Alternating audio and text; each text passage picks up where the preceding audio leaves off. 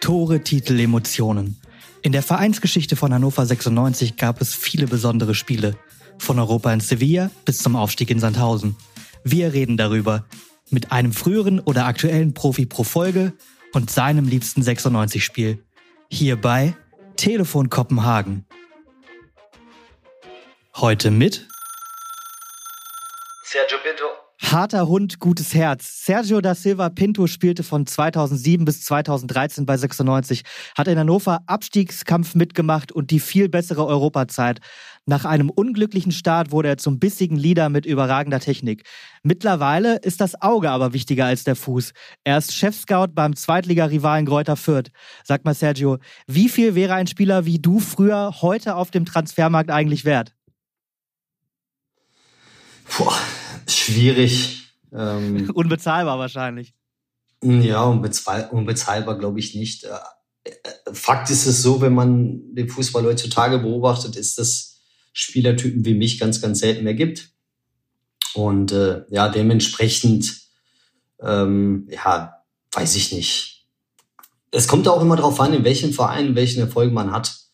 Äh, man sieht ja auch immer wieder, also wir sehen bei uns in Fürth, spielt so mit, ähm, dadurch, dass wir viele Talente haben, spielt so mit, sind natürlich ganz andere Kaliber äh, zum Scouten da, als wenn du unten rumtümmelst ähm, und schwierige Zeiten hast, dann ist komischerweise es eigentlich immer so, es sieht sich äh, immer so, so, so ein Faden durch und deswegen weiß ich nicht.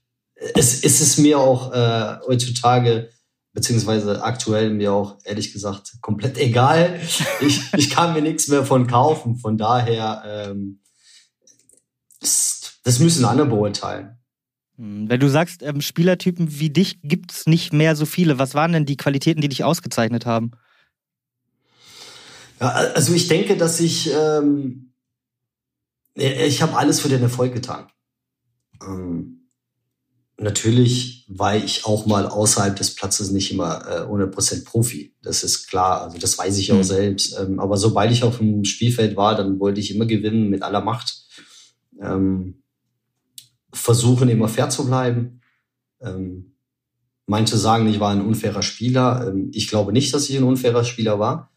Ähm, und ähm, ja, heutzutage beobachtet man sehr, sehr viel, wenn man die Akademien beobachtet, ist alles, ähm, man hört es auch immer von, auch von Kollegen, dass äh, starke Persönlichkeiten oder Spieler, die vielleicht unangenehm sind, nicht mehr so willkommen sind, weil sie schwierig sind, weil es viel Arbeit ist.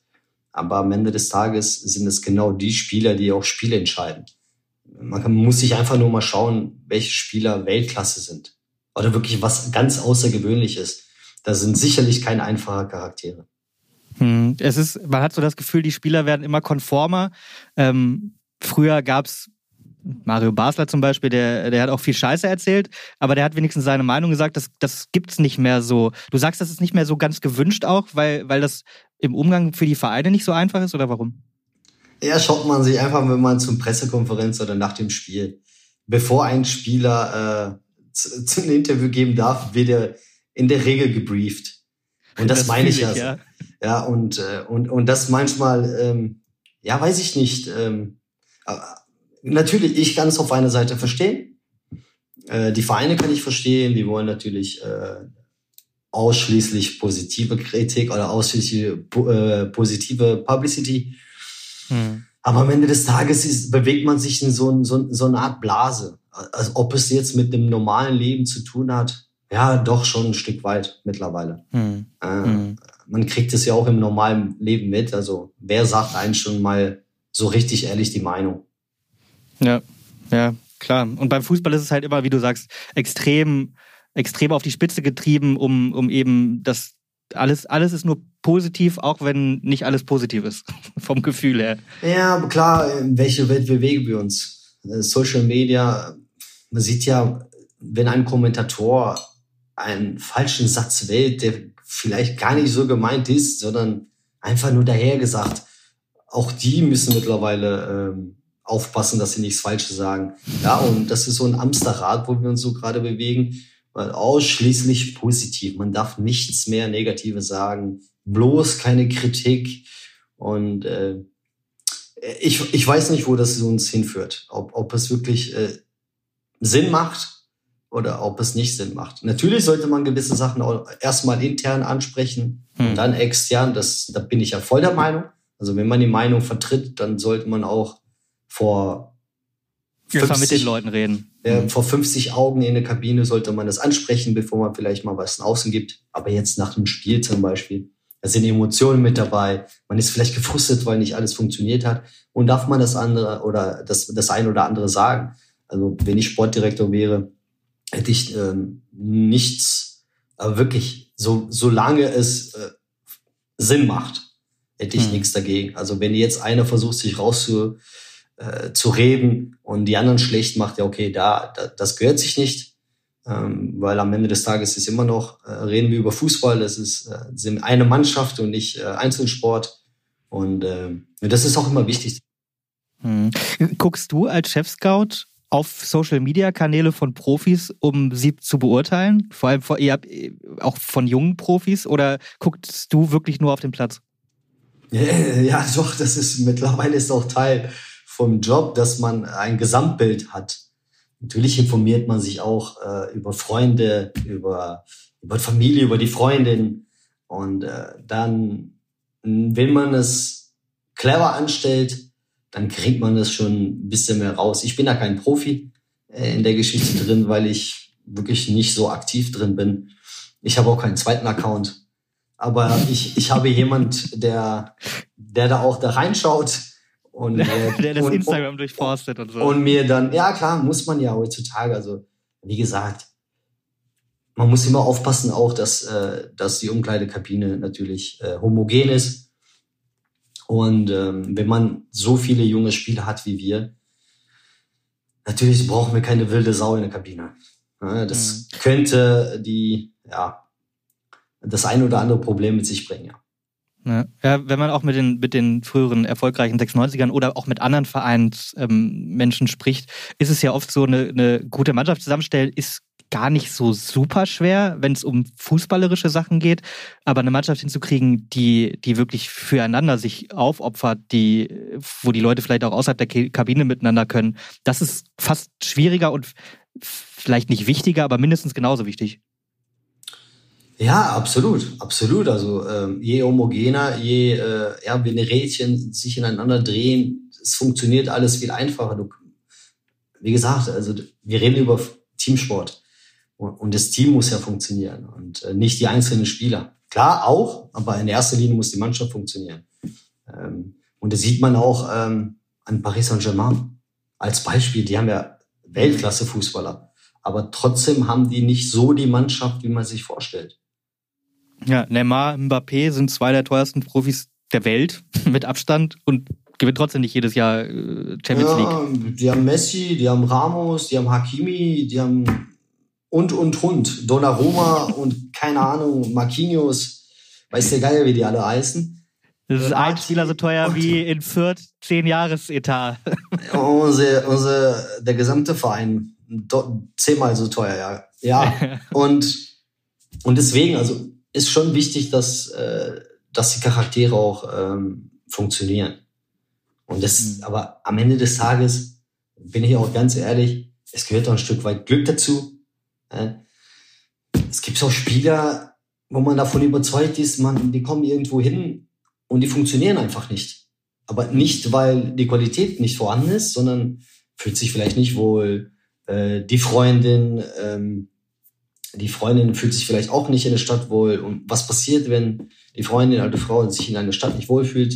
Das kriegt der mhm. Spieler zu spüren zu Hause. Jeden Tag, wenn er nach Hause geht, hört er das, merkt er das, fühlt er das. Und das sind so viele Faktoren, die, die, die auch eine Rolle spielen, ob man Leistung bringt oder nicht. Hm. Ja, definitiv. Es gibt sehr, sehr viele Hürden, die man überspringen muss.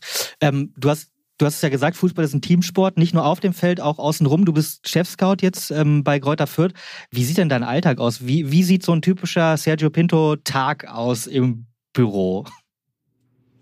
Ja, im Büro. Es kommt auch immer darauf an, bin ich im Verein im Büro gerade ähm, oder so wie im Moment zu Hause, daheim. Ist man im Büro, natürlich führt man das ein oder andere Gespräch äh, mit Spielern, mit unserem Geschäftsführer Sport. Ähm, bin ich ja dann intensiven Austausch, wenn ich vor Ort bin, mit Trainer, Co-Trainer und man fühlt, wie, wie ist die Stimmung und dann ist es anders, als wenn ich daheim bin. Daheim ist viel ähm, administrativ. Mhm. Also das äh, zusehe, dass, dass die ja, neue Spielkalender, welche Routen vielleicht für einen Scout äh, gut wäre, tauscht man sich mit einem Scout telefonisch aus, ähm, hört man nach, äh, wie Daten analyst, ähm, was gibt's da Neues, ähm, ja, und in der Regel verbringe ich schon sehr, sehr viel Zeit äh, vom Computer und am Telefon. Hm. Telefoniere mit Beratern, das ist eigentlich immer, ähm, immer gleich, ob ich jetzt daheim bin oder nicht, oder unterwegs oder in Fürth.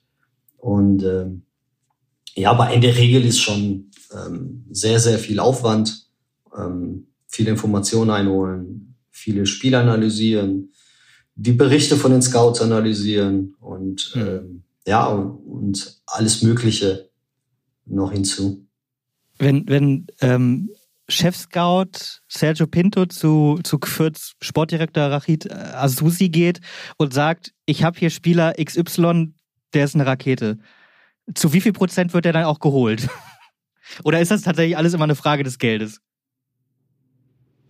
Ja, also in der Regel, wenn ich zu unserem Geschäftsführer Sport gehe und sage, dass der Spieler müssen wir holen, dann ist es ein, in der Regel ein Spieler, der auch für uns finanzierbar ist.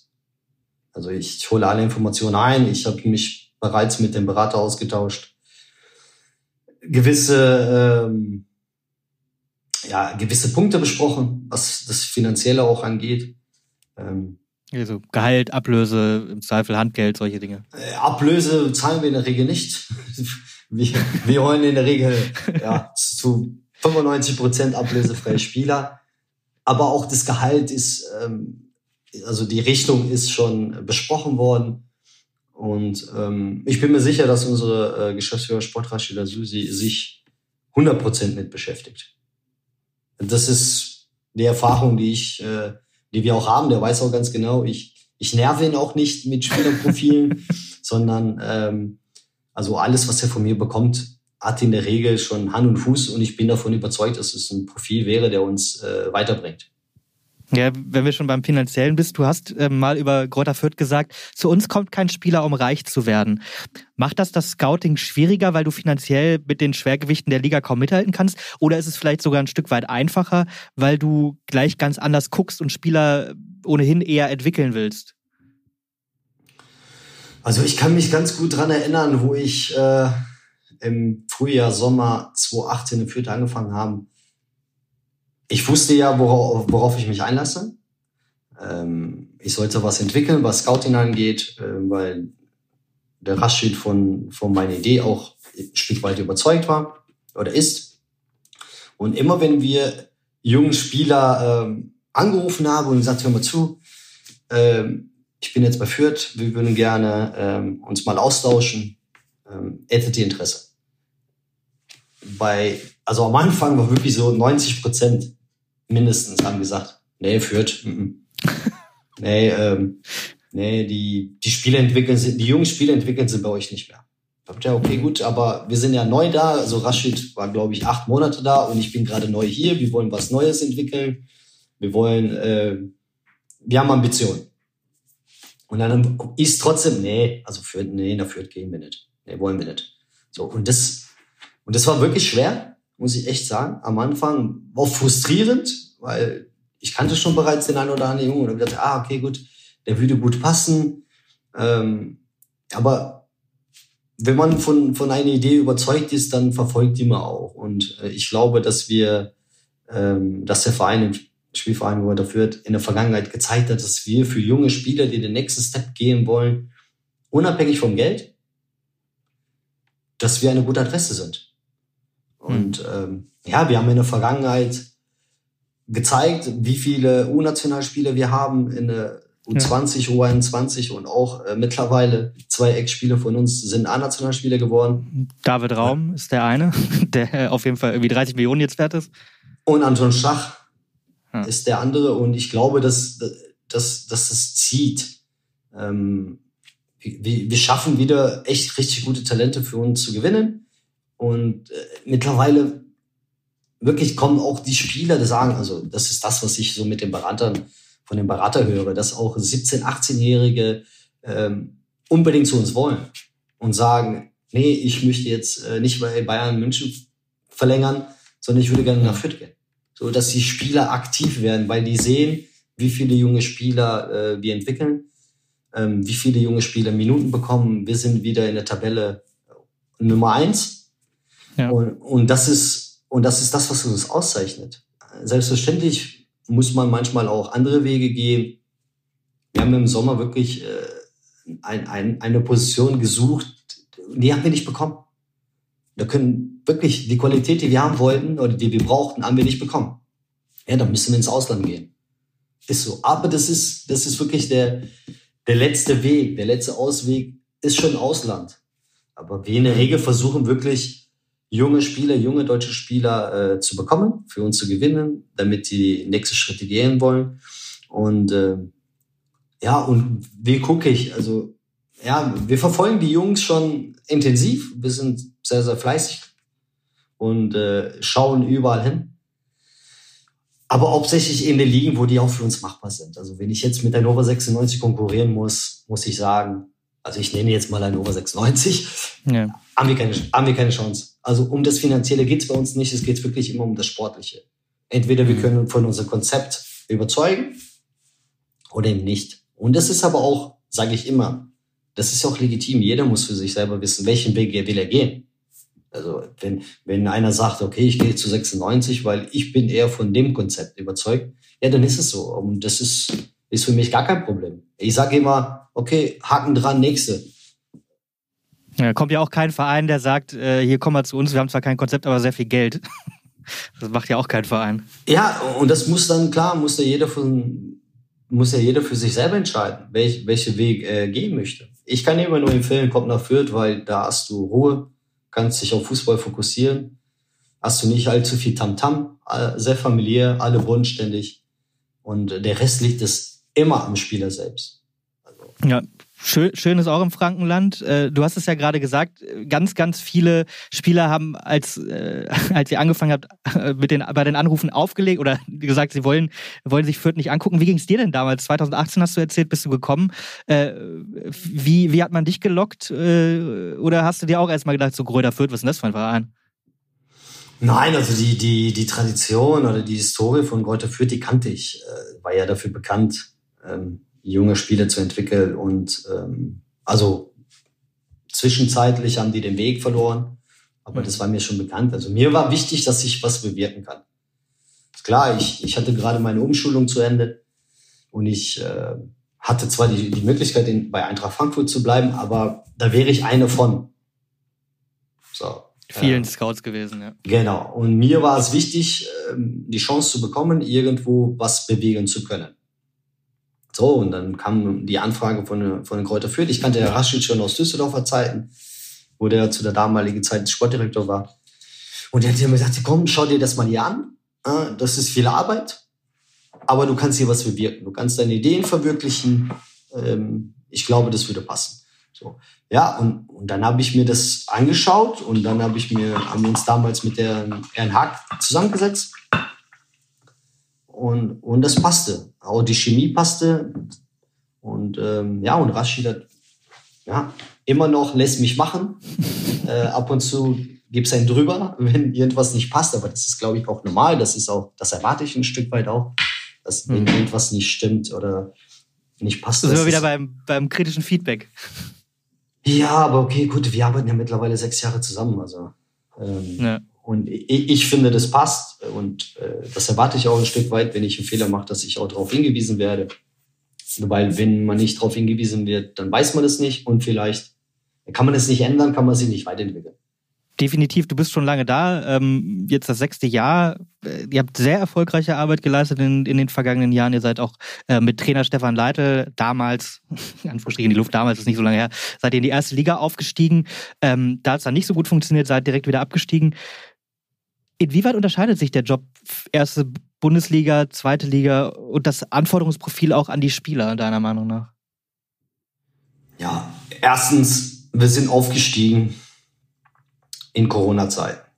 Äh, also die Mannschaft lebte quasi in einer Blase.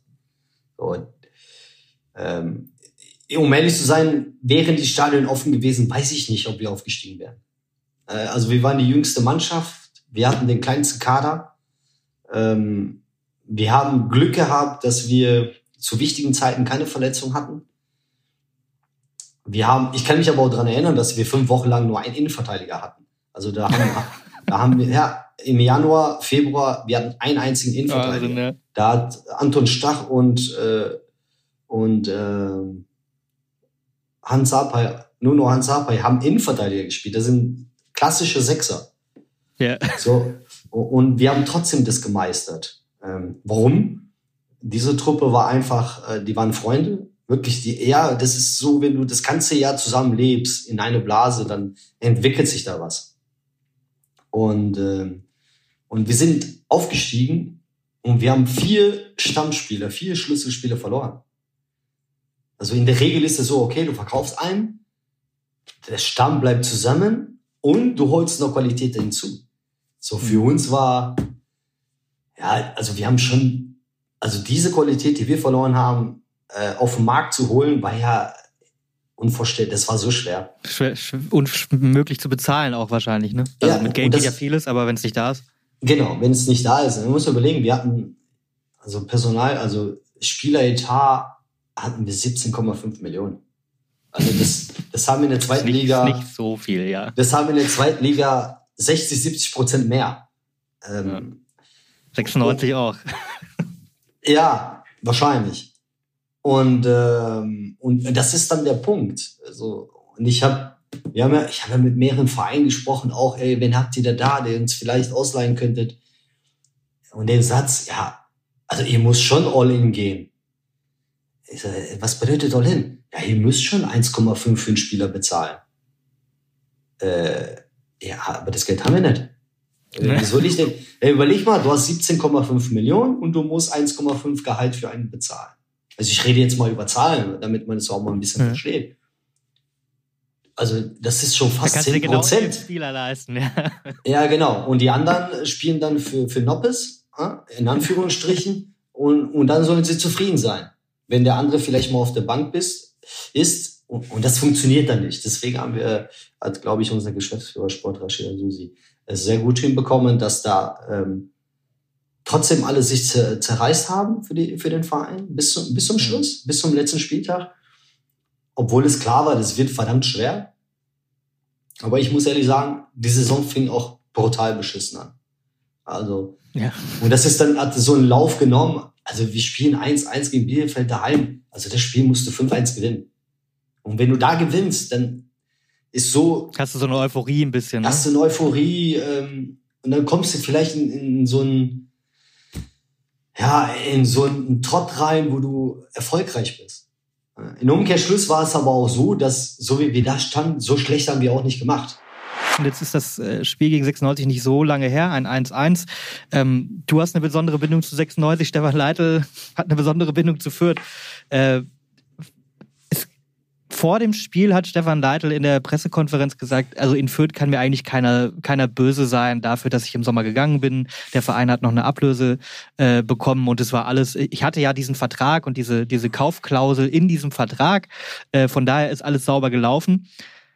Aus deiner Sicht kann, ich, kann ihm wirklich keiner böse sein? Wenn der Stefan das sagt, Stefan wird wissen, was er sagt. Stefan wird wissen, was er sagt. Und ähm, ich weiß nicht, was. Äh, ich habe seinen Vertrag nie gesehen. okay, ist ja kein Spieler. Hast ja nicht gescoutet. Genau, aber der Stefan hat ja auch gesagt, keiner muss mir sagen. Also es ist immer, keiner braucht mir zu sagen, was ich zu tun habe. Hm.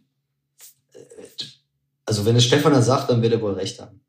Was soll ich, ich, ich weiß es nicht. Also bei mir hat er nicht gesagt, dass er geht. Ja. Muss ja auch nicht, muss man ehrlich sagen. äh, die Gespräche fanden alle mit, äh, mit unserem Geschäftsführer Sport statt. Und was da besprochen worden ist, ähm, weiß ich nur von einer Seite. Hm. Und alles, aber das ist auch Vergangenheit. Ähm, ja. Dann, dann lass uns in die Zukunft gucken, lieber. Dann lass uns in die Zukunft, und zwar in deine Zukunft. Hast du einen Zukunftsplan? Also zum Beispiel könnte man sich ja vorstellen, einen Schritt in die Bundesliga als Chefscout irgendwo oder Sportchef irgendwo, zweite, dritte Liga. Ähm, oder sind, die, sind da gerade keine Ambitionen auf, auf eine Veränderung? Ah, natürlich bin ich ambitioniert. Also ich, ähm, ich, ich möchte schon irgendwann mal den nächsten Schritt machen. Ähm, ob es jetzt. Der nächste Schritt ist schon Sportchef, oder? Ja, der nächste Schritt ist äh, Sportdirektor, ja, Sportchef, Sportdirektor, technischer Direktor, was auch immer. Ist wie ja wurscht, wie man es nennt. Ja. Wie, genau, wie die Vereine aufgestellt sind. Einmal ist so, einmal ist anders. Ähm, ja, ist auch, also ich bin ambitioniert. Ähm, allerdings muss das ja auch passen. Also ich sag ja, ich möchte, ich möchte den nächsten Schritt machen, wo ich auch natürlich mehr Möglichkeiten habe. Möglichkeiten heißt, äh, finanziellen Möglichkeiten, dass ich mich vielleicht in, in anderen Regal greifen darf äh, oder ähm, wo ich Entscheidungen treffe. Aber das, das muss alles, also solange nichts kommt, was, was mich reizt, wo ich mehr Verantwortung bekomme, wo, wo ich mich auch persönlich weiterentwickeln kann, wo die Aufgabenbereich mhm. größer werden, äh, solange ähm, werde ich auch in Fürth bleiben, weil ich glaube, dass ich, also ich bin gut aufgenommen worden, ich bin super zufrieden vor Ort. Alles läuft, ich äh, darf unheimlich viel bewegen. Das ist mir aber auch wichtig, ähm, dass ich nicht eine Nummer bin, sondern schon eine Nummer, äh, die auch vielleicht ein Stück weit mitentscheiden kann oder mhm. darf, eher gesagt. Und, äh, und solange nichts Besseres kommt, dann also einfach irgendwo hinzugehen, weil ich mehr Verantwortung habe, das macht mir in meinen Augen keinen Sinn. Hm. Muss, da muss schon Reiz sein. Äh, passend dazu ein Zitat, loyal und ehrlich, ein Typ mit Ecken und Kanten. Hast du mal über dich selber gesagt? Das gilt eben nicht nur als Manager, sondern das galt auch schon als Spieler. Bei 96 warst du sechs Jahre. Dabei war der, Spar der Start richtig mies. Ich glaube, das kann man so sagen. Du bist kurz nach deinem Wechsel ähm, quasi zweimal hintereinander wegen Tätigkeiten vom Platz geflogen. Erst vier Wochen Sperre, warst du wieder da und zack, wieder rot. Dann waren es fünf Spiele Sperre. Ähm, vom DFB hast du die bekommen und dann gab es von 96 nochmal eine Extrastrafe, Sozialstunden in einem sozialen Projekt. Dachtest du damals kurz 96 und du, das, das passt doch nicht so gut zusammen, wie ihr euch das gedacht habt? Ja, natürlich macht man sich die Gedanken. Also ähm, wie gesagt, Sozialstunden, die musste ich nicht abliefern. Also hätte ich Nein, gerne gemacht. Ich habe es gelesen, okay. Ja, ja, ja, das wird ja immer viel gesagt. Ähm, für mich war es sehr verwunderlich. Das hat 96 verkündet, ja. Ja, ja, das wollten sie, ja klar. okay. Ja. Ähm, äh, Fakt ist, ich war ja damals, aber ich war schon ein bisschen verwundert. Also ich krieg sechs, fünf, fünf Spiele Sperre. Okay. Ob es jetzt gerechtfertigt war oder also ich habe schon Schlimmeres gesehen. Hm. Wenn man die Szene sich mal anschaut, klar, ein Fehler, klar, rot, absolut. Aber dafür fünf Wochen zu bekommen, okay. Wahrscheinlich Wiederholungstäter oder so, dass das mit reingespielt hat. Ja, wirklich. Und dann wirst du vom Verein noch ein Spiel gesperrt. Vereinsinterne Sperre gab's ja noch. Plus Geldstrafe und und ich habe gesagt, okay, gut. Äh, dumm, akzeptiere ich, stelle mich der, der Sache, Fakt. Und dann gab es auch das Gespräch, ähm, dass ich mir vielleicht was Neues suchen sollte. Ach, tatsächlich? Ja, das Gespräch gab's und ich habe da meinen Standpunkt gegeben und gesagt, okay, gut.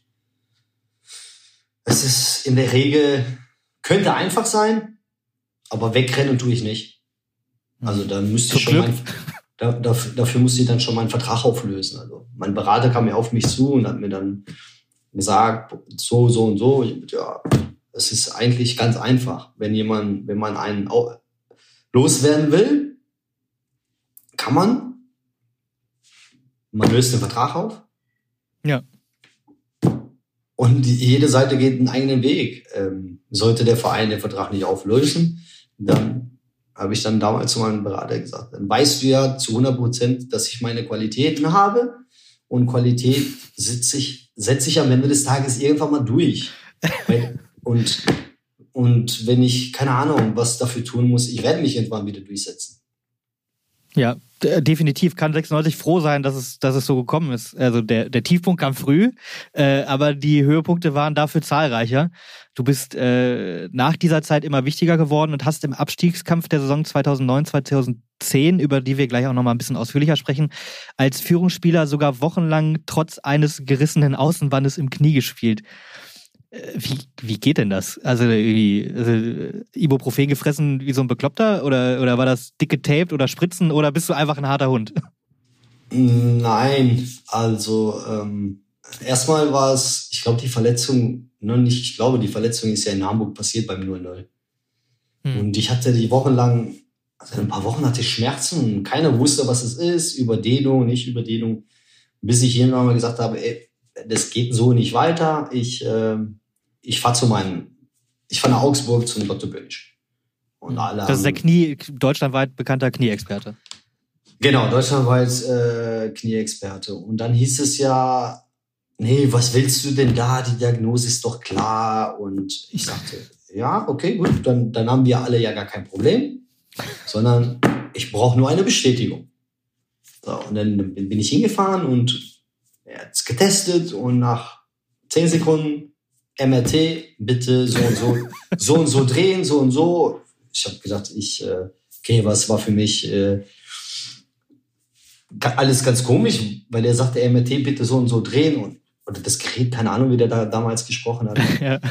Und okay, gut. Und dann, wo ich äh, fertig war und er sich die Bilder angeguckt hat, hat er, also, da müssen wir schon operieren. Und er sagt, äh, okay, gut. Ähm, ja, machen In Hannover war es eine Dehnung und, und äh, da war es eine OP. Ja, nee, aber das ist es ja, das, das passiert ja, die, diese Diagnosen, also ich will ja niemanden in die Pfanne hauen, ne, weil es gibt's da nicht in die Pfanne zu hauen, sondern es gibt gewisse MRT-Geräte, die einfach nicht alles aufnehmen. Es hört sich komisch an, ein MRT-Gerät sollte, aber es gibt wohl den Winkel und wie man das so macht. Und das so war es ja auch damals, ne? Und ähm, und dann gesagt, operieren wir. Ich gesagt, ja, okay, gut, super, dann können wir ja schon OP-Termin machen für nach der Saison, dann machen wir das. Und er sagt, nein, nein, nichts nach der Saison, äh, nächste Woche. Dann, nee, nee, nächste Woche werde ich sicher nicht operiert, weil es sind noch vier Wochen oder fünf Wochen. Und nach der Saison äh, machen wir das kein Problem. Und dann hatte damals gesagt, er übernimmt keine Verantwortung. Äh, normal muss man sofort operieren. Und da habe ich gesagt, äh, ja, aber wenn du seien Sie mir nicht böse, aber das geht jetzt nicht. Und, ähm, und genau, dann sollte ich vom Arzt aus auch noch eine Alternativbehandlung. Und da war ich noch bei einem anderen Arzt in Köln, der sagte mir, das können wir konservativ behandeln. Und da habe ich dann gefragt, wie bitte? Und dann hat es mir erklärt und dann ist mir dann in Erinnerung gekommen, dass zwei Ex-Mitspieler von mir das auch hatten. Also diese Behandlung gemacht haben und haben gesagt, äh, nee, das machen wir nicht, weil die haben mittlerweile, ähm, sind beide Sportinvalide. Das möchte ich nicht. okay. Ob es jetzt daran lag, kann ich nicht sagen. Aber Fakt ist, ja. die zwei sind Sportinvalide. Ob es jetzt ja. an, an, diese Behandlungsmethode, da habe ich gesagt, nee, mache ich nicht.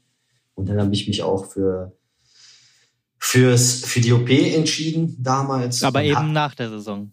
Und dann habe ich genau, und dann habe ich darum gebeten, bitte keine Öffentlichkeitsarbeit, keiner weiß von irgendwas. Es ist alles, äh, es ist alles so, wie es ist. Und ich möchte auch nicht, dass irgendjemand das irgendwann weiß, dass ich verletzt bin, weil mhm.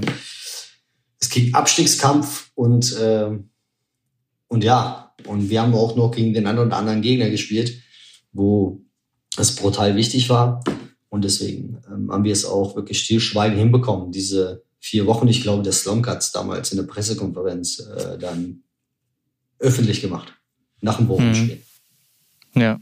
Ja, äh, unfassbar, dass du das durchgehalten hast. Ähm, du sprichst Mirko Slomka an, der war damals euer Trainer oder ist in der Saison euer Trainer geworden, ist, so müsste man sagen. Der hat dich auf die Sechs gestellt, dir aber trotzdem offensiv große Freiheiten eingeräumt. Da bist du aufgeblüht, kann man glaube ich sagen. Wie hast du das damals erlebt und wie wichtig ist für den einzelnen Spieler, so das Vertrauen von einem Trainer zu spüren? Schon, ist immer wichtig ist immer wichtig. Äh, also die Position 6, die habe ich damals auf Schalke auch schon gespielt. Also das war jetzt nicht eine Position, die ganz neu für mich war, ähm, sondern wir sind mit der Schalke Amateure aufgestiegen in die Regionalliga, also damals dritte Liga. Da habe ich mit Malik Biskins auf der Sechs die ganze Saison gespielt. so, also die Position war mir bekannt. Ich habe in Aachen zwischendurch auch auf der Position gespielt, wenn Bedarf war. Okay. Aber ich kann mich an den Satz dran erinnern, was ein Mitspieler von damals von mir gesagt hat, Placenrich, Rainer Placenrich sagte damals zu mir, hau ab, ich will dich nicht als Nebenspieler haben, ich kriege keinen Ball. Also ich renne mich hin und her und du holst dir alle Bälle ab und machst das Spiel. Ich brauch, ich will es nicht. Ich bin kein, also ich bin kein, kein Dauerläufer, kein Leichtathlet. Ich will auch mal den Ball bekommen. Und äh, ja, ich war, ich war auf der Position sehr dominant, weil ich immer alle Bälle haben wollte. Und, äh, und das hat sich so entwickelt. Und warum, ne, die Anekdote muss man auch schon mal wissen, warum damals ich auf der Position gespielt habe. Es war im Training, ne? A-Mannschaft gegen B-Mannschaft gespielt. Ich bei der B-Mannschaft. Und dann hieß es, ah, wir haben keinen Sechser. Und dann habe ich damals aus Spaß gemacht, äh, nicht aus Spaß, also ich wusste, ich kann die Position spielen. Da habe ich damals zum äh, zu Nestor gesagt, Nestor, Nestor Maestro, Co-Trainer. Genau, ja. Co-Trainer, habe ich gesagt, Nestor, also wenn du Redondo auf der Sechs haben willst und das Spiel gewinnst, willst, dann musst du mich da hinstellen. Und der fing an zu lachen. Ich so, lach nicht, das ist so. Stell mich da hin, du wirst sehen, du gewinnst das Spiel. Und das war wirklich zwei Trainingseinheiten hintereinander und wir haben wirklich die Spiele gewonnen. Und dann hat sich das so entwickelt und dann, glaube ich, kam ich in Dortmund rein, wo wir 4-1 mhm. verloren haben. Da kam ich rein auf der 8, nicht auf der 6, auf der 8 und haben ein Tor vorbereitet. Und da hat es so alles so seinen Lauf genommen. Und irgendwann, und mein erstes Spiel war in Hamburg, glaube ich, auf der 6 von Anfang an, wo wir 0-0 gespielt haben. Zu zehnt, weil ich glaube, Jerzy Stein hat ganz früh gelb-rot bekommen. Ja, ihr habt dich gequält zu diesem 0-0. Es war wahrscheinlich das beste, das wichtigste 0-0 der ja, ja, das war der Turnaround. Und da, ich glaube, die Woche darauf haben wir gegen Schalke daheim gewonnen, 4-2.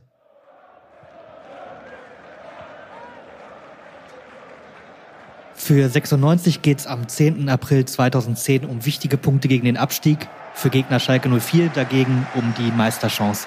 Es ist der 30. Spieltag in der Saison, in der Robert Enke sich das Leben nahm, was alles Sportliche überschattete. Die AWD-Arena ist ausverkauft mit 49.000 Fans. Das Hinspiel gegen Schalke war das erste Spiel nach Roberts Suizid gewesen. Ihr habt 2-0 verloren, zehn Tage nach der Tragödie. In der Rückrunde hattet ihr euch sportlich ein Stück weit gefangen und die Chance auf den Klassenerhalt gewahrt. Wie sah das emotional bei dir aus, Sergio? Inwieweit hat man das damals überhaupt verarbeiten können? Verarbeiten können. Ja, verarbeiten können, glaube ich, ähm, gar nicht. Ich denke, man, man, man wechselt rüber einfach in den Alltag hinein. Aber jetzt verarbeiten auch im, im Nachhinein. Also so richtig hundertprozentig äh, verarbeitet habe ich es immer noch nicht, nein. Man, man drückt es eher weg oder schaltet es so aus quasi. Ja, man schaltet es eher aus, äh, weil man, es sind so viele Fragen, die unbeantwortet äh, geblieben sind. Die kann, auch, kann in einem auch gar nicht beantworten. Man ein, einfach, ja, einfach umgeschaltet in den Alltag hinein und äh, ja, beiseite gelegt. Ja, es war, es war eine ganz dramatische Zeit damals, natürlich für 96 Ausnahmesituation völlig. Ähm, man erinnert sich an die, an die Bilder der, der Trauerfeier im Stadion zum Beispiel. Ähm, wenn man es von der sportlichen Seite betrachtet, hat das natürlich auch Auswirkungen. Ihr habt nach der, nach der Sache eine Serie mit zwölf Spielen ohne Sieg gehabt, dann zweimal am Stück gewonnen gegen Freiburg und Frankfurt und dann wieder dreimal nicht.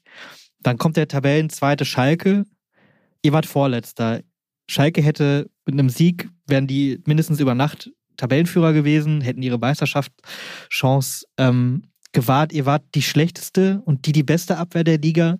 Geht man da mit dem Mut der Verzweiflung ins Spiel oder glaubt man, glaubt man irgendwie immer an seine Chance? Ja, also daheim vor 49.000 ähm, glaubt man immer an seine Chance. Also wäre wär schlimm, wenn nicht. Und äh, ich, ich glaube, dass wir einen, einen sehr, sehr guten Tag erwischt haben und Schalke halt einfach, ähm, ich würde nicht sagen, uns unterschätzt haben, aber die haben schon ähm, auf jeden Fall in der Defensive hin und wieder schon sehr Achakiri gespielt. ja, ja, vor allem Manuel Neuer, damals genau. noch ein sehr junger Manuel Neuer. Äh, er hat, äh, hat, ich sag mal, mittlerweile ist er bekannt für sehr risikoreiches Spiel und für aus Tor kommen. Das hat er damals noch geübt. Äh, das euch auf jeden Fall.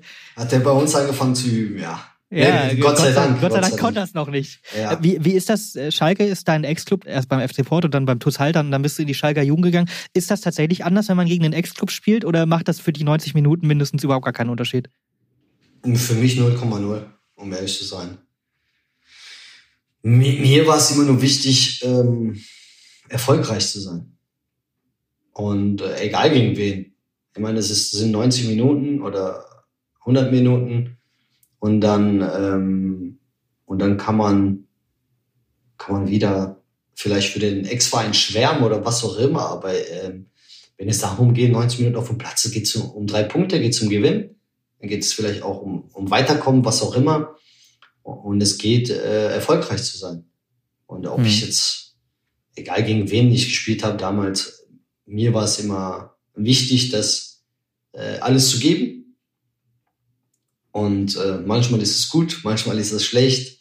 Ähm, Tagesform abhängig. Ähm, mir war es immer wichtig, dass mir keiner vorwerfen möchte, kann, dass ich äh, nicht alles gebe. Ja gut, also dann hast du ja auch gar keinen gar keinen so richtigen Bezug mehr äh, zu dem zu, zu der Schalker Truppe gehabt. Und äh, deine 96-Truppe hatte auf jeden Fall am Anfang direkt das nötige Glück. 17. Minute gleich 1-0 äh, mit, mit dem kuriosen Fakt, dass es das erste Tor war, bevor überhaupt irgendein erster Torschuss kam. Es war nämlich ein Eigentor von, von Schalkes Kapitän Heiko Westermann, der beim HSV dann später als HW4 berühmt berüchtigt geworden ist. Elson äh, der eigentlich verletzt gewesen war mit einer Knieverletzung und später auch ausgewechselt werden musste, schlägt eine punktgenaue Flanke in den 16er auf Manuel Schmiedebach. Und ich habe keine Ahnung, ob Manu den querlegen will oder ihm den, der Ball bei der Ballannahme einfach verspringt. Vielleicht kannst du es aufklären. Auf jeden Fall fliegt der Ball gegen das Knie von Heiko Westermann und hoppelt am jungen Manuel Neuer vorbei ins Tor. Weißt du, ob hundertprozentig ist der Ball dem Manuel den Schmiedebach versprungen. 100 Prozent. Kann der Manu das zugeben oder würde der immer behaupten, war genauso gewollt? Ja, doch. Ich denke schon, dass man. Der Manu, Manu das zu, ne? Manu mittlerweile würde es zugeben. Denke schon. Hab, wie, wie ist das in dem Moment für dich als Spieler? Es ist ja scheißegal, was das für ein Kacktor ist und wie glücklich nimmt man, nimmt man einfach mit, ne? Freut man sich, dass es, dass es so gut losgeht? Ja, für uns war es schon wichtig, äh, dass wir in Führung gehen. Ähm, vor allem, weil wir dann unsere Konterstärke ja, ähm, die wir ja wochenlang unerfolgreich geübt haben. Unter Mirko Slomka, das war ja diese 10-Sekunden-Regel. 10-Sekunden-Regel von, vom eigenen 16er von zum gegnerischen genau, 10 Sekunden. Nach, nach Balleroberung 10 Sekunden bis zum Abschluss. Und das war dann wirklich die Phase, wo wir dann es wirklich dann verinnerlicht haben und es wirklich echt gut konnten. Und, äh, und das war für uns brutal wichtig, gegen den Tabellenzweiten in Führung zu gehen, damit man, weil man weiß ja, die werden dann kommen und dann unsere, äh, unsere neue Stärke ja äh, aufs, aufs Spielfeld bringen kann. Und äh, es gibt einen auch schon irgendwo ein Stück weit Selbstvertrauen und Sicherheit. Dass man mhm. führt jetzt, okay, gut, wenn du eins kassierst, dann dann ist es 1-1, es steht dann unentschieden, aber so kannst du äh, eine gewisse Stärke, die du äh, neu erprobt hast und noch nicht allzu bekannt war, ähm, kannst du äh, kannst du aufs Spielfeld bringen. Das war schon, das gibt einem schon was. Habt ihr da immer dran geglaubt, dass diese 10-Sekunden-Regel funktioniert? Am Ende hat sie euch bis nach Europa gebracht. Das ist, also ist, ist, ist es quasi bewiesen, dass es was gebracht hat. Gleichzeitig, wenn man so lange was einübt, was über, über Woche für Woche wenig bringt, kann ich mir vorstellen, dass man auch an den Punkt kommt, wo man sagt, warum machen wir den Quatsch eigentlich? Ja, das ist es ja. Dadurch, dass wir alle Fußballer sind und wir wissen, dass du unheimlich viel üben musst, also, damit es irgendwann mal vielleicht mal funktioniert, weil es ist ja was Neues, was Besonderes, äh, was vielleicht Innovatives im Fußball war diese, diese Regelung, dass du wirklich, man muss sich vorstellen, du bist im Training, trainierst und hast gerade ein Erfolgserlebnis, eroberst du den Ball und nebenan steht eine eins, zwei, drei, zehn bis zehn und bei zehn hast du nicht aufs Tor geschossen, Abpfiff, fangen wir nochmal von hinten an. und da, das, das, da gehst du kaputt am Anfang. Da denkst du dir, sag mal, hat er sie noch alle? Willst du, du stehst gerade vielleicht am 16. willst du aufs Tor schießen? Ja, die Zeit ist abgelaufen. Das ist wie beim Basketball. Willst gerade werfen. Shotclock, ja. Ja.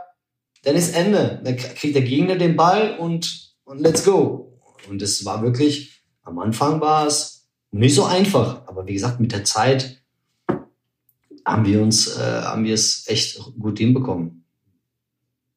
Wobei später Borussia Dortmund es ja mit viel, viel mehr Qualität es ja noch besser gemacht hat. Das waren dann acht Sekunden. Quasi, ja. Das waren dann acht Sekunden. Das äh, hat auf jeden Fall gut funktioniert. Für euch hat es auch sehr gut funktioniert. Auch gegen Schalke, ihr standet hinten aber auch sehr, sehr, sehr, sehr gut sortiert mit, mit dir auf der Sechs. Und das 2 zu 0 ist dann auch wirklich richtig schön rausgespielt. Manuel Schmiedebach in der 29. Minute mit einer tollen Flanke nach vorne auf äh, Didier Jakonan, der den Ball super aus der Luft ähm, holt. Und Manuel Neuer irrt ziemlich gaga vorm 16er rum man weiß nicht so genau, was er da will. Also, weil, weil neben Didi Jakonan steht der Kollege Schmitz, äh, der ihn nicht so richtig angreift. Manuel Neuer kommt aus seinem 16er und wird getunnelt. Ähm, denkt man da kurz so, okay, alles klar, das läuft heute irgendwie alles, das, das, das machen wir wirklich schon gegen den Tabellenzweiten?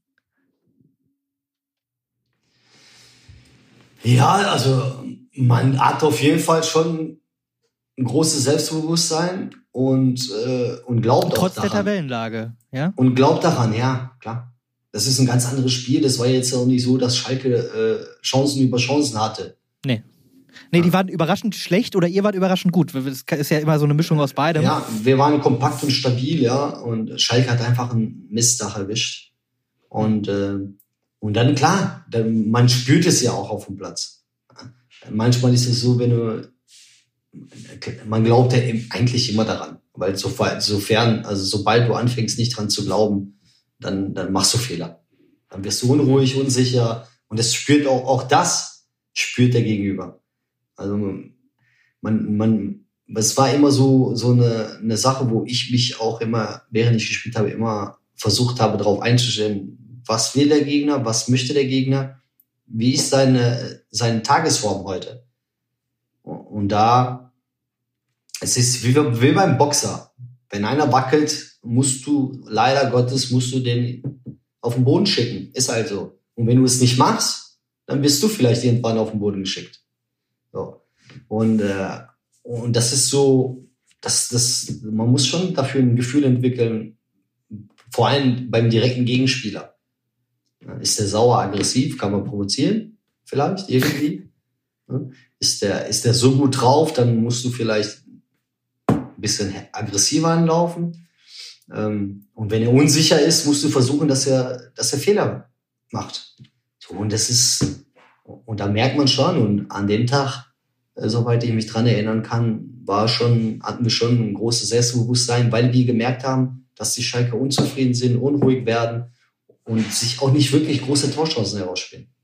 Hm. Also, also hilft es so auch als Fußballprofi so ein bisschen psychologischen Ansatz zu verfolgen und im, im, im, direkten Duell mit deinem Gegenspieler. Warst du auch einer, der auch gerne gestichelt hat, der das gut konnte? Es gibt ja, gibt ja Spieler, die können das gar nicht, es gibt Spieler, die machen das total gerne. Es wurde mir immer gesagt, dass ich immer viel äh, äh, Smalltalk halte. Aber eigentlich war es nie von meiner Seite primär. Also mhm. ich war nie proaktiv oder selten. Ähm, aber das kannte ich, konnte ich gut. Also das ist, ich habe auch, ich weiß nicht, welcher Gegenspieler es damals war, habe ich auch gesagt, also bitte mach du dein Spiel, lass mich mein Spiel machen. Wenn du auf mein Spiel eingehst, ist gut, weil ich dann gewinne. Aber du kannst es gerne versuchen. Das ist ja gar kein Problem. Ja? Ähm, der ein oder andere wollte wirklich auch immer irgendwas erzählen. Ja gut, wenn du mein Spiel spielen willst, ist das super. Ähm, dann habe ich schon mal einen Vorteil, das ist gut. Aber. Also, weil du die Spieler eben auch aus der Ruhe bringst, dein Gegenspieler. So ein bisschen. Ja, vielleicht, ja, dadurch, dass ich schon mit viel Körperkontakt gespielt habe, ähm, das geht, es geht einigen, weil ich habe ja gegen Offensivspieler gespielt. Ja, und ja. Offensivspieler sind ja einfach anders, ist so. Und die mögen ja, also die meisten mögen ja keine Härte. Und, ja. äh, und da kannst, kann man schon den einen oder anderen aus der Ruhe bringen, ja. Es hat, äh, ihr, habt, ihr habt auch Schalke aus der Ruhe gebracht, zumindest in der ersten Halbzeit. Ähm, es, äh, ich kann mir die gute Laune in der Kabine vorstellen. Allerdings läuft es leider nicht so weiter noch vor der Pause muss Manuel Spielebach A, angeschlagen runter, der bis dahin, wie gesagt, super gespielt hat. Ähm, und direkt nach der Pause kassierte dann das 1 zu 2. 46. Minute, nur 46 Sekunden nach dem Wiederanpfiff ist es Edu nach einer tollen Kombination. Ähm, weitere sechs Minuten später erzielt dann Ivan Rakitic per Elva nach einem Foul von Mario Eggimann auch schon das 2-2. Wenn du von außen drauf guckst, dann denkst du jetzt natürlich unweigerlich, Kacke, die brechen auseinander. Seid ihr nicht? Aber fühlt sich das in dem Moment für dich auch so an und du denkst so, alter, scheiße? Ja, absolut. Wenn du, wenn du so schnell, du führst 2-0 und so schnell kriegst du das 2-2, das erholen sich ja ganz, ganz wenige Mannschaften. Hm. Also in der Regel, vor allem, man muss ja auch die Tabellenkonstellation sehen. Ne? Abstiegskampf und der andere will um um Meisterschaft spielt oder spielt um die Meisterschaft. Tabellensituation, das heißt, auch die Drucksituation der ganzen Saison. Ne? Ihr habt ja den, den Druck des, des, des, Jahrhunderts. Genau, und das war schon, wo man sagt, boah, das war schon, äh, okay, gut, jetzt müssen wir irgendwie die nächsten Minuten auch überstehen. Und das ist nicht so einfach. Also da gehört schon ziemlich große mentale Stärke hinzu. Ja, wie, wie wie zieht man sich da aus diesem, aus diesem Loch raus, nach, nach diesen zwei Nackenschlägen kurz nach der Pause, in der Situation, über die du ja gerade erwähnt hast, wie, wie macht man das? Gibt da der Trainer äh, den Weg vor? Gibt da der Kapitän vor? Oder seid ihr alle irgendwie, wie gesagt, irgendwie so trotzig und so, äh, jetzt erst recht? Wie, wie kann ich mir das vorstellen? Es ist immer spielabhängig. Wie läuft das Spiel? Wie lief das Spiel? Äh, wie, wie kam der Gegner zu den Torchancen? Äh, jede, jede kleine, kleine Situation, jede kleine Filmchen, was gerade so einem im Kopf vorgeht, spielt eine Rolle. Äh, wenn ihr, wenn ihr jetzt sagt, Bayern München spielt 2-0, die kriegen das 2-2, die denken sich, ja, und dann machen wir gleich das 3-2. Weil die einfach diese, diese, diese Qualität besitzen, diese, diese, dieses Selbstvertrauen einfach mitbringen. Und bei uns war einfach so, wir haben schon gemerkt, dass wir in der ersten Halbzeit wirklich recht wenig zugelassen haben. Die kamen jetzt, es war klar, dass sie kommen werden. Das, das sprichst du auch in der Kabine an. Wahrscheinlich, ich kann mich nicht dran erinnern, aber mit zu 100 Prozent die nächsten zehn Minuten darf nichts passieren. So. Ja, hat nicht geklappt. So, und Patsch, Patsch steht 2-2. Ne? Und ich denke, dass, dass zu der, zu der Zeitpunkt, da, da wo das 2-2 passiert haben, dass, dass wir uns auch gesagt haben, ey, also, ey, Jungs, es ist jetzt 2-2, das Spiel steht 0-0, aber wir haben trotzdem eine Chance. Und es war klar, dass wir trotzdem unser neues Spiel spielen können, weil sie werden kommen. Weil die sprotzen so vor Selbstvertrauen nach dem 2-2, dass sie uns Räume geben werden. Und, äh, und, und das ist dann wir hatten ziemlich schnelle Stürmer. Und das ist dann was, was du ausnutzen kannst. Deswegen war, ich sag, wir haben gedacht, also Mist, jetzt haben wir zwei geführt, jetzt steht Zeit zwei, aber trotzdem, es geht weiter. Ähm, ich mhm. denke, vier, fünf Wochen, sechs Wochen vorher äh, hätten wir das Spiel mit Torwahrscheinlichkeit verloren. Ähm, aber die, diese, diese, diese Situation auch, äh, dass wir auch wussten, wir sind ein Stück weiter, wir sind einen Schritt weiter das, das hilft schon. Aber das hat geholfen, ja. Ja, und das, was du gerade angesprochen hast, die Räume, die sich ergeben. Schalke will gewinnen, ihr müsst gewinnen. Das, dadurch, dadurch bietet sich ja auf beiden Seiten auch Räume. Schalke hatte auch Chancen, aber ihr hattet die besseren. Aruna Kone schießt erstmal an den Pfosten, 58. Minute. Das heißt, ihr, ihr habt euch da jetzt nicht krass lange von irgendwie runterziehen lassen. Ein Elsenschuss wird dann auch nochmal geblockt an der 62. Minute und ein Versuch von äh, Didi Yakonan geht in der 70. Minute auch nur ganz knapp daneben. Also es waren fast im Minutentakt auf beiden Seiten Chancen und ihr hattet die besseren und nutzt dann auch noch eine in der 80. Minute 3-2 auch wieder schnelles Umschaltspiel. Sofian Schahed macht über rechts Tempo, scharfer Querpass, ein bisschen nach hinten ins Zentrum zu Hanno Balic. Und das ist wirklich ein richtig feines Tor. Kurze Ballannahme mit dem ersten Kontakt, Schuss mit dem zweiten aus der Drehung von der 16er Kante direkt unter die Latte. Da kann Manuel Neuer diesmal überhaupt gar nichts machen. Spürst du dann direkt da auch schon die Erleichterung und diese Bestätigung so, okay, das funktioniert hier gerade wirklich, das, was wir uns vorgenommen haben? Oder bremst man dann diese vielleicht zu große Euphorie im ersten Moment? Nein, die Euphorie bremst man nicht, ähm, weil, weil wir wussten, dass wir gut verteidigen müssen. Deswegen, mhm. diese Euphorie musst du mitnehmen, weil das macht Kräfte frei. Was ja. auf Verteidigungen geht, dann gehst du, das hört sich blöd an, aber dann geht man vielleicht ein, zwei, drei Meter mehr. Das ist einfach so. Weil du einfach Adrenalin, du bist voll, bist voll gepumpt mit Adrenalin, positiv. Und, und dann bist du auch bereit. Das ist ja, man sagt ja, ich sage immer so, in der Vorbereitung sagt man immer, man muss über den Schmerzpunkt hinausgehen, damit man besser und mehr kann. Und das ist mhm. auch wieder so. Das, das gibt einem so viel, dass man auch bereit ist, wirklich, weil es gerade ein guter Tag ist, über den Schmerzpunkt hinauszugehen, wo man an, an einen schlechten Tag, also Tagesform, vielleicht es, es, es nicht schafft. Aber das ist menschlich. Das würde ich nie einem Spieler irgendwie absprechen, dass, dass er nicht bereit ist, alles zu geben, sondern das ist ganz normal. Das hat ja, diese paar Prozent Tagesform, ja. Genau, das ist, und, und da wusste da wusste man, ja, diese Euphorie, die mussten wir jetzt weiter mitnehmen, weil wir dadurch besser verteidigen oder intensiver und erfolgreicher verteidigen können. Ja. Du hattest vorhin, ähm, haben wir über die, über die Vierter Saison gesprochen, ähm, in Corona-Zeiten, was, was natürlich irgendwie was mit Spielern gemacht hat, weil keiner ins Stadion durfte. Bei dem Spiel waren 49.000 gibt das auch nochmal diese zwei drei Prozent Push, wenn du Heimpublikum hast, ausverkauft hast, es dauerhaft laut ist? Ja, ja, brutal laut, ähm, weil die Schalke natürlich auch viel Betrieb gemacht haben. Ich waren, glaube ich, 20.000 Schalker. Das war ja die ganze Süd Südkurve war ja blau. So, und ja, das ist, diese Spiele, ja, das ist doch geil. Was gibt's denn Schöneres als lautes Stadion, wo die Fans sich die ganze Zeit hin und her geht. Das ist doch top. Ja, auf dem, auf dem Spielfeld ist es auch hin und her gegangen. Ähm, und Stichwort Adrenalin, in der 87. Minute hatte Mirko Slomka ein bisschen zu viel Adrenalin, äh, hat sich einmal zu viel beschwert und wird von Schiri Peter Gagelmann auf die Tribüne geschickt. Von äh, Gagelmann? ja, tatsächlich. Äh, auch ein Name. Äh, krieg, ist das einem Spieler, hat aufs Herz, scheißegal, wenn der Trainer zumindest so spät vor Schluss auf die Tribüne muss? Oder, oder ist das schon so, dass dann nochmal von außen so ein bisschen Input kommt, den man eigentlich ganz gut gebrauchen kann? Nein, da kriegt man gar nichts mit. Nein, man kriegt in so einem Spiel, in so einem Stadion, so laut, kriegst du nichts mit, was der Trainer sagt. Klar, mhm. du hast, du hast Augenkontakt, man schaut, äh, man weiß ungefähr, was er mit meint.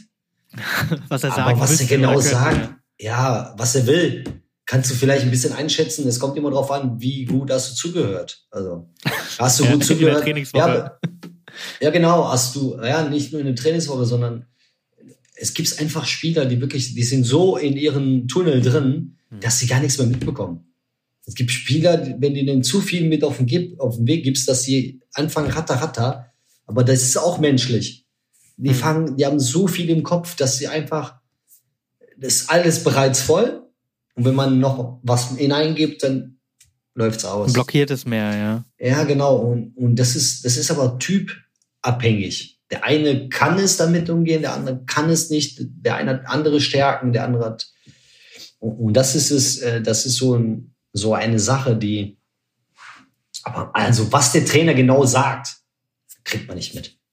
Aber wenn du sagst, der eine Spieler tickt so, der kann das aufnehmen, der andere Spieler kann so, du als Chefscout, kannst du sowas rausfinden vorher, wenn du deine Mannschaft zusammenstellst? Ja, das gehört schon äh, Live-Scouting. Das ist so ein, eine Sache, die, die, die, äh, worauf wir uns äh, mit befassen, ja. Ähm, wie, wie, wie, was, wie, was macht der Spieler oder wie tickt der Spieler in gewissen Situationen? Also es ist immer wichtig, äh, also ich versuche immer die Spieler, also die, die Profile, die wir haben, einmal heim und einmal auswärts zu schauen. Mindestens. Ach krass. Ja. Weil sich Weil da auch was verändert. Ja, natürlich, wenn du jetzt in Magdeburg spielst, ist es anders, als wenn du in Fürth spielst. Also die, die Akustik in Magdeburg, die ist brutal. Die ist so laut. So. Ähm, dass du anders bist als Spieler. Der eine, den einen pusht, den anderen. Also, wie gesagt, wir, wir haben selber einen Spieler bei uns, der in Magdeburg, äh, also, wenn du den gesagt hättest, du spielst in Magdeburg, hätte sich brutal darüber gefreut. Das Spiel fing an und ich dachte, der, der hat einen Wackelfuß gehabt. Ist aber so, er kannte das nicht. Mhm. Und dann krieg, kommst du in so eine Atmosphäre, die fast einen erdrückt. Und das macht einen mit einem was. Und da, da musst du lernen, mit umgehen. Also das ist nicht so, das ist, das ist die Persönlichkeit. Das ist nicht böse, das ist nicht falsch, das ist nicht richtig, das ist, deswegen ist er kein schlechter Spieler oder ein guter Spieler. Es, es macht was mit einem und das muss man verarbeiten, damit man beim nächsten Mal es besser macht oder anders macht. Mhm. So. Und das versuche ich schon äh, irgendwo auch äh, die, die Charakterstärke oder die Persönlichkeit, das ist, kein, das ist keine Stärke die Persönlichkeit ein Stück weit herauszufiltern, damit man, wenn er bei uns ist, man mit auch mitarbeiten kann. Per Mertesacker fällt mir dazu ein, hat mal äh, nach seiner Karriere gesagt, er hat sich eigentlich vor jedem Spiel übergeben, aus Stress, aus Nervosität. Ähm, ist das auch sowas, was dazugehört? Wie, wie hattest du irgendwie das Gefühl, dass dieser Stress einen auch mal äh, überfordert? Wie, wie, oder bist du jemand, der das relativ gut wegschalten kann? Ja, es gibt, es gibt Phasen, wo, wo das einen wirklich stresst, brutal stresst. Ähm, Glaube ich, ja. Und ähm, aber bei mir war es, was mich brutal gestresst hat, war eher schon Erfolgsfall. Aber nicht aus Angst zu versagen, sondern weil du eine Chance siehst und die willst du dir, also die wollte ich wahrnehmen, als im Negativfall. Andere Druck, ja, ja, okay. Also eine andere Sache, die so den Druck auslöst. Die Chance gegen Schalke habt ihr auf jeden Fall wahrgenommen, nachdem äh, Mirko Slomka rausgeflogen ist. Äh, du hast es ja gerade gesagt, äh, nimmt man sowieso gar nicht so krass wahr. Ja, Schalke hat alles nach vorne geworfen, lagen ja auch mit einem Tor hinten und wollten, wie gesagt, noch irgendwie punkten, um, um die Meisterchance zu wahren oder, oder sich im Meisterschaftsrennen gut zu, äh, zu positionieren. Und ihr habt sie richtig, richtig schön ausgekontert. In der 90. plus 2 schickt Arnold Brüching den starken Jakonan Neuer kommt weit entgegen in seiner Art, die er, wie gesagt, jetzt später beim FC Bayern dann auch perfektioniert hat. Äh, Didi legt den Ball an ihm vorbei und überläuft ihn einfach Schuss aus 18, 19 Metern 4 zu 2. Auf den Videobildern dazu habe ich gesehen, dass du mit offenen Armen als erster Gratulant zu ihm rennst. Du nimmst ihn in den Arm und dann geht ihr in so einem 96 Haufen unter. Schreit man ihn einfach nur an oder hast du ihm irgendwas gesagt? Erinnerst du dich? Nein, man schreit einfach, man freut sich einfach nur, dass, ähm, ja, weil es unheimlich viel Kraft gekostet hat und dass wir, äh, dass die Monate davor, die harte Arbeit sich auch gelohnt haben, dass man in so einem Spiel ähm, diese, diese neue Art und Weise ja auch diese belohnt wird für die harte Arbeit. Es waren lange Wochen, wirklich, das war, das war echt stressig und manchmal hat's brutal genervt. Und, und dann hast du die Chance in so ein Spiel, das, ähm, wobei wir es eine Woche davor in Hamburg es auch richtig gut gemacht haben und eigentlich müssen wir gewinnen. Ja. Also, was heißt, 0, ja. Ja, nicht nur 0-0, sondern wir haben noch, glaube ich, kurz vor Schluss, 19. Minute, haben wir eine Riesenchance, auch so wieder so ein Konter. Und äh, hätten wir eigentlich gewinnen können. Ich glaube, das war Jabka, der hm. verballert hat. Und, und, und dann, und, und dann eine Woche später dann schaffst du das, ähm, es hinzubiegen. Und das war, äh, und das ist dann so, dass, wo man sich auch brutal darüber freut. Und natürlich Tabellensituation, drei Punkte gegen Tabellenzweiten. Ja, das ist ja das on top. Mhm. Konnte man nicht mit rechnen. Das war ein unheimlich wichtiger Sieg in einer, wie gesagt, sehr, sehr schwierigen Zeit. Wie ausgelassen feiert man das dann in der Kabine in so einer Saison? Sehr. Spielt das dann immer, immer eine Rolle oder ist das, ja, ist das ja, da auch klar. schon, wie gesagt, Alltag? Nee, nee, das, natürlich, das ist, äh, also das, natürlich freut man sich brutal. Ich, ich, leider kann ich mich nicht dran erinnern, wie das damals war. Ähm, wahrscheinlich nicht so ausgelassen. Ich sage, ausgelassen wurde erst äh, nach dem letzten Spiel äh, gefeiert. In Bochum, ja. In Bochum, äh, weil man noch irgendwo einen gewissen Respekt gegenüber äh, die Geschehnisse hatte. Aber nach dem letzten Spiel dann sind alle Hemmungen gefallen, glaube ich. Das war mhm. War aber auch wichtig, dass man es geschafft hat, erstens, und, und zweitens, dass man auch, äh, auch eine gewisse Dankbarkeit seid. Ja, definitiv. Ihr habt die nächsten zwei Spiele verloren, 0-7 beim FC Bayern und 0-3 in Leverkusen, aber die wichtigeren dann eben gewonnen gegen Gladbach und Bochum, ähm, 6-1 und 3-0, 96 hält die Klasse. Äh, ich habe mit Christian Schulz schon mal über die damalige Zeit geredet, der damals sein Mitspieler war. Der hat mir gesagt, wie unheimlich wichtig das für ihn ähm, war und wie unheimlich wichtig er das fand, dass er der Tod von Robert nicht immer mit dem sportlichen Tiefpunkt in Verbindung gebracht wurde. Wenn man sich an die Bilder aus Bochum erinnert, wo ihr den Nichtabstieg klar gemacht habt am letzten Spieltag, dann erinnert man sich an Florian Fromlowitz, der weinend am Boden liegt, an, aber eben auch an diese ausgelassenen Bilder, wie ihr so eine, so eine Raupe macht miteinander. War das für dich auch so die größte Erleichterung deiner Karriere? Fällt das dann alles von einem ab nach, nach dem Abpfiff da? Einiges auf jeden Fall. Auf jeden Fall fällt einiges ab. Das war ja brutal intensiv, hat brutal viel Kraft gekostet. Ähm, das äh, daraus kann man auch Stärke ziehen. Ich glaube, mhm. wir als Verein oder als Mannschaft haben für, also als Mannschaft haben wir äh, Stärke gezogen, der Verein für kurze Jahre oder wenige Jahre. Ähm, ich denke, dass das, ähm, das war ein Lebensabschnitt, äh, ja, den keiner normal erleben möchte und auch ähm, ein, eine, eine gewisse Dankbarkeit mitgibt. Hm. Hast du noch Ko Kontakt mit Kollegen von damals? Ja, mit einigen, ja, mit einigen, mit einigen. Christian Schulz hin und wieder, ähm, also ich möchte jetzt auch gar keinen vermissen, mit Stevie Runde des Öfteren. Äh, mit Atin Lala habe ich äh, Kontakt, Mario Eggimann, Karim Agui schreibe ich hin und wieder. Ähm, also schon also, die halbe Mannschaft. Auf jeden Fall mit einigen, ja. Mit, mit ganz viel, mit den ein oder anderen weniger. Aber das ist, glaube ich, auch normal. Sergio, vielen lieben Dank, dass du dir Zeit genommen hast. Äh, Gerne. Und äh, ja, vielleicht sehen wir uns bald wieder, äh, wenn du Sportdirektor wirst, irgendwo, weiß ich nicht, mal gucken. Hast Hannover hat zwar gerade einen, Hannover hat einen, äh, aber wieso vielleicht. Zwar, wieso zwar gerade? Ja, ja, ja, irgendwann, es, es ist, Fußball ist ein schnelllebiges Geschäft, es ändern sich immer Absolut. Dinge, auch auch, auch sowas. Vielleicht kommt ja irgendwann der FC Bayern München auch an. Ist ja auch nicht so weit von Fürth. Äh, nur Nürnberg darf sie, glaube ich, nicht als Fürther. Erstmal nicht, nein. Nein, Quatsch. das ist, äh, nein. Also, also Nürnberg, Braunschweig. Das ist so für die nächsten Jahre wahrscheinlich nicht äh, machbar. Sergio, das, da, da nehme ich dich beim Wort. Vielen lieben Dank fürs Zeitnehmen und ja. äh, viel Erfolg auf deinem weiteren Weg. Danke dir auch. Telefon Kopenhagen ist ein Podcast der neuen Presse aus Hannover. Idee und Konzeption von mir, Jonas Schemkus. Produktion und Schnitt, Thomas Hamert. Für Anregungen und Ideen schreibt uns eine Mail an kopenhagen.neuepresse.de.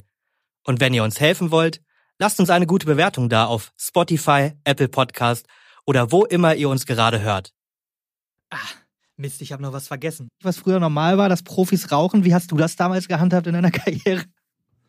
Oh ja, ich glaube, dass jeder wusste, dass ich rauche. Also das war jetzt, zudem habe ich auch jeden informiert. Also das war jetzt kein Geheimnis. Ich habe mich auch nicht versteckt. Also wenn ich jetzt in der Stadt war, dann und nach dem Espresso und nach dem Mittagessen habe ich geraucht. Also ich hatte kein Problem damit. Gibt es das heute noch im Profifußball? Früher war das total normal. Also, äh, also wirklich sehr, sehr, sehr, sehr, sehr, sehr, sehr viele Ex-Profis. Ich würde sagen, mehr, mehr als 50 Prozent haben früher geraucht in, in den alten Zeiten. Gibt es das heute noch? Ja. Nicht rauchen, aber Snooze. Snooze, das ist so, so Kautabak, ne? Diese Kautabak-Taschen. Ja, genau, diese Taschen, ja. Ja, bringt das was mit Nikotin? Steht nicht auf der Dopingliste, wenn ich gut informiert bin. Ja, Zigaretten ja auch nicht. Das ist ja Nikotin. Also also meine persönliche Meinung dazu ist, dass, dass es schlimmer ist, weil es geht direkt in Blut. Ja, dieses Kautabak-Ding, ja. Genau. Also das ist auch, also ich bin jetzt kein Professor, aber ich habe die eine oder andere Studie darüber gelesen. Und äh, ja, also ich würde es nicht nehmen als Sportler, um ehrlich zu sein. Und der eine oder andere hat, hat, vergisst auch mal die Dinge rauszunehmen. Also ähm, auch, bei, auch beim Training. Kommt auch schon mal vor. Oder, oder wenn man auf der Bank sitzt, also wenn man in, in die Gesichter reinguckt, also ich würde es verbieten. Also ich finde, ja. das, hat, das hat nichts zu tun. Es ist viel, viel schlimmer als Rauchen, meine persönliche